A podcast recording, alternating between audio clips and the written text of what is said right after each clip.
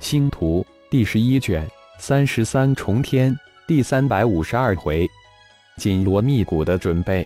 作者：凌月。演播：山灵子。是的，蛮荒对域已经开始大乱了。随着九绝山脉周边的主城一个又一个被域外凶兽攻破，未来得及撤离的蛮荒各族战士大量的被域外凶兽吞噬。被血洗的主城，如同以九绝山脉为中心盛开的血色花朵，逐渐的盛开。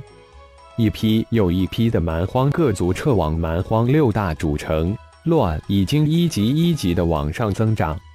神级高手悄然流向金鼎城，似乎已经被蛮荒联盟所察觉，但又毫无办法。金鼎城经过上次的扩建。已经达到能容纳一千五百万人口的中型城标准。如果人口密度大一点，二千万人口也是可以的。不知何时，一个消息在六大主城暗地里流传：金鼎城顶盟欢迎所有部落加入。一时之间，从蛮荒各地涌入六大主城的部落齐齐向金鼎城汇集，似乎是为了呼应鼎盟外放的消息。蛮荒联盟六大主城对流向金鼎城的部落免费开放，于是乎，流向金鼎城的部落顿时急速增加。当第一批到达金鼎城的部落带来消息，并要求加入鼎盟时，鼎战、鼎斗都懵了，立即拔腿就跑，向血大人禀报：来多少就收多少，不过加盟前要进行一个简单的询问。同时开始招收预备战士和初级战士，同意的直接进入培训基地。这是血大人的原话。至于询问和招收预备初级战士的事情，就交给巫贤长老们去完成。询问很简单，巫贤长老们坐在一个只有一个进口、一个出口的询问室中，人一个一个的进去，很快就又从出口走出来。整个询问过程不到十秒钟，在第一批到达金鼎城并加入鼎盟的部落后，从金鼎城正式传出消息：只要愿意加入鼎盟的部落都欢迎，来者不拒，来多少收多少。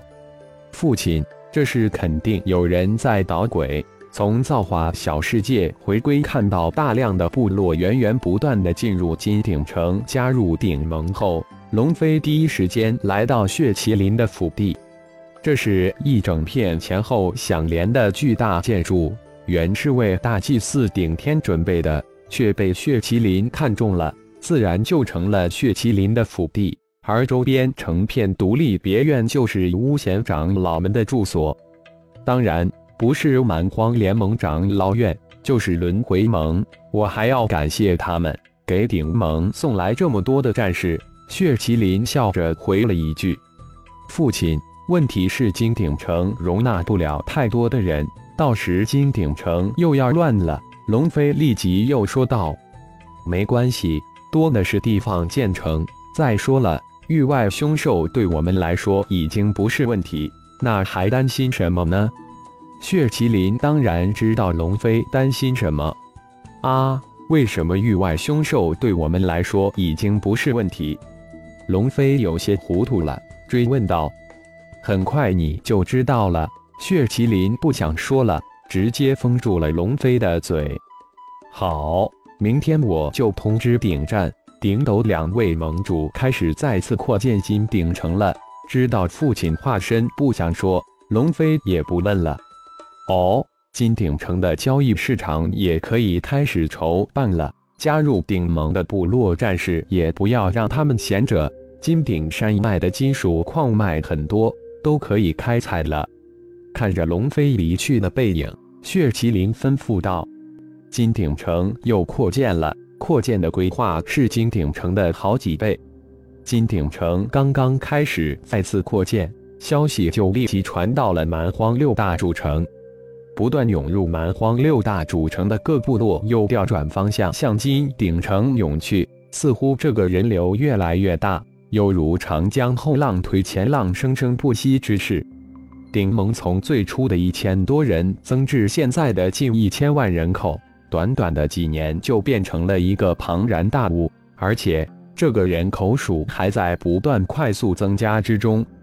当浩然感应到本命祭坛之时，立即施展噬遁符遁入造化小世界之中。虽然一百万公里瞬移只需要几秒的时间，但瞬移也是需要相当大虚空本源之力的消耗，能节约当然不能浪费。夫君，你回来了，那塔古园的事解决了吗？当浩然回到别墅之时，白如玉已经迎了出来。没有。那的确是一座远古祭坛，一座让我眼红的宝藏，却无法进去，只能回来，再想别的办法了。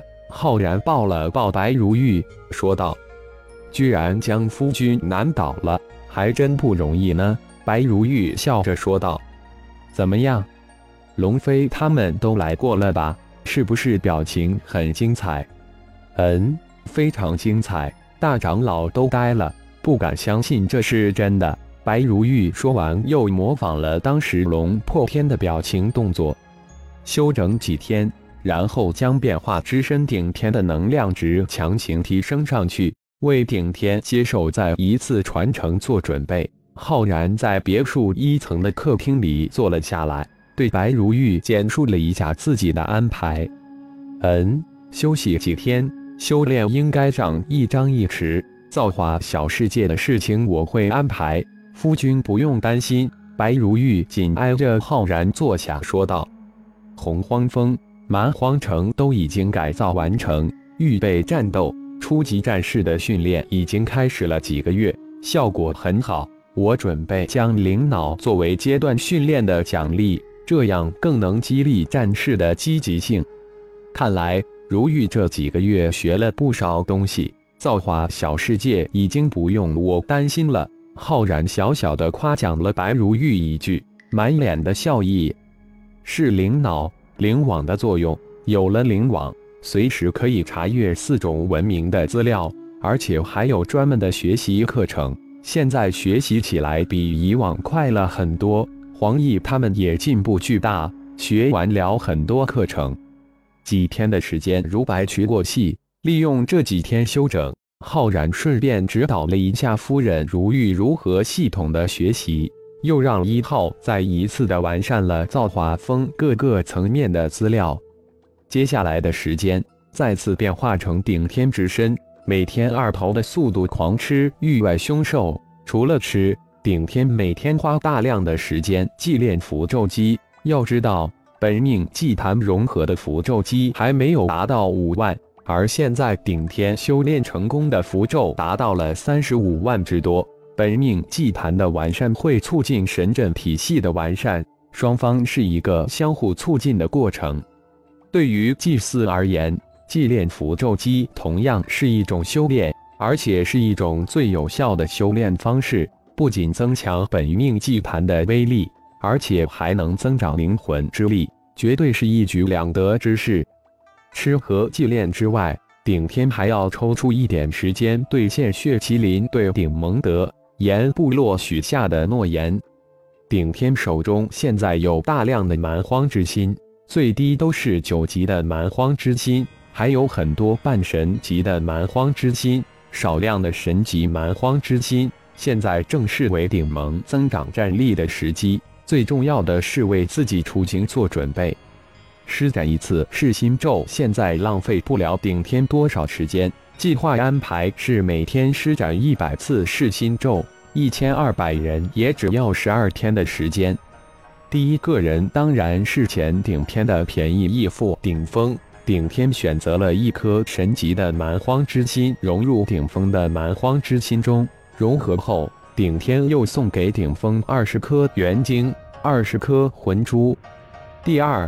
三当然是顶战、顶斗两位顶盟盟主，名义上是顶天的大哥、二哥，两人每人融合了一颗神级的蛮荒之心，其他的人都被钟灵摄入了造化小世界之中进行融合，当然也包括顶天答应顶峰要求的制裁两部落的二百人，每天一百人融合完一颗九级蛮荒之心后，即被送出造化小世界。当然也有例外，顶战、顶斗的六位亲卫及顶山、鼎石、鼎地则每人融合了一颗半神及蛮荒之心，算是对元顶天一个交代吧。还有就是，顶天将在鼎石手下集训的顶盟各部落族长都摄入造化小世界，名义是亲自指点一下，其实就是将他们打上造化小世界的灵魂烙印。期间。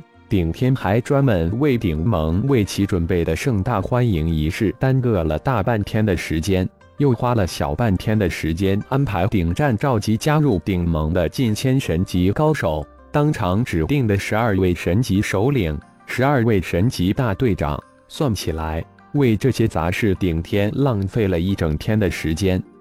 在顶天回到金鼎城整一个月时。离与轩辕剑二年之约还有整整三个月，顶天终于将顶盟需要自己处理的事情都搞定，其他分布在外的三号也都准时返回。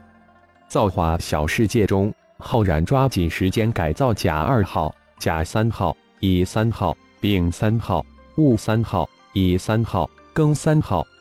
时间在浩然一分一秒的紧密安排之下悄然逝去。整整半个月，几乎无眠无休，浩然才将甲二号、甲三号、乙三号、丙三号、戊三号、乙三号、庚三号按一号的设计图改造完成。